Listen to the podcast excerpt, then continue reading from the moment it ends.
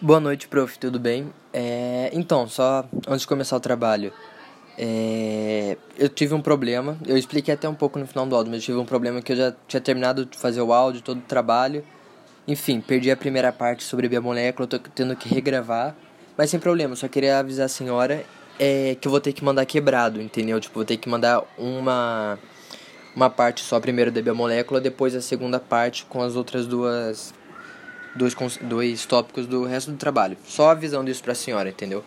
Mas é isso, vamos começar o trabalho logo, falar sobre a biomolécula. Então, as biomoléculas elas são, compostas, são compostos químicos das células de todos os seres vivos. São, em geral, moléculas orgânicas compostas principalmente de carbono, além de hidrogênio, oxigênio e nitrogênio. Como são as biomoléculas? As biomoléculas elas são formadas por átomos de carbono. São dezenas a milhares de carbonos reunidos é, em um esqueleto carbônico ligado a outros elementos químicos em menor quantidade.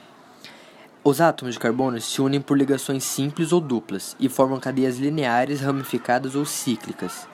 A forma como os carbonos se organizam define sua estrutura tridimensional, o que determina suas funções. É, as características dessas moléculas também são determinadas pelos seus grupos funcionais, outros elementos, que se ligam ao esqueleto carbônico. É, os principais grupos funcionais são hidrocarbonetos, que são ligações com hidrogênio, grupos metil, étil e fênio. É, ligações com oxigênio, que são grupos carboxila, carbonila, aldeído, aldeído e cetona, desculpa, é, éter, éster e outros. É, ligações com nitrogênio, são grupos amina, amida, imido, imidazol e etc.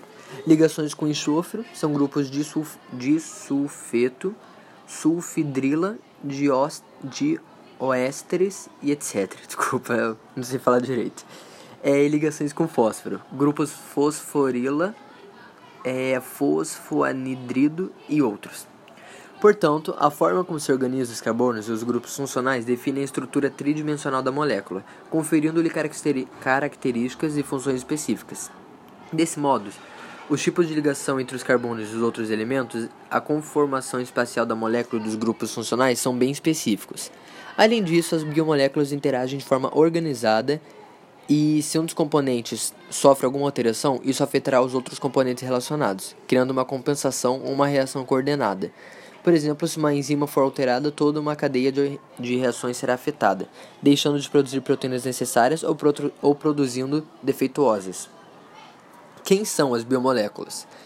São componentes fundamentais dos organismos vivos, a maioria delas são macromoléculas, ou seja, moléculas grandes e com estrutura bastante complexa. Cada biomolécula é composta de subunidades que determinam características, sub, é, desculpa, características estruturais e arranjos específicos dentro da célula. Quando reunidas e devidamente organizadas, essas moléculas interagem de modo a conferir as características dos seres vivos. As principais biomoléculas são proteínas, que são compostas por subunidades de aminoácidos, lipídios, compostos por subunidades de ácidos graxos, graxos ou, e gliceróis, desculpa, não sei falar direito. É, glicídios e, ou carboidratos, compostos por subunidades de monossacarídeos. Ácidos nucleicos ou nucleotídeos, compostos por subunidades de monossacarídeos, pentoses, ácido fosfórico e bases nitrogenadas. É, bom, prof, é isso. Eu essa foi a parte de bio, é, biomolécula. Aí as outras duas partes eu gravei um podcast separado, porque deu algum problema, eu perdi a primeira parte, tive que regravar. E queria pedir desculpa por causa do barulho, porque hoje é aniversário do meu irmão, então tá cheio de criança aqui e tá. Desculpa se o barulho atrapalhar um pouco. Mas é isso. É... Já deixei o recado no final do, do, próximo podcast, do próximo podcast. E é isso, prof. Um beijo.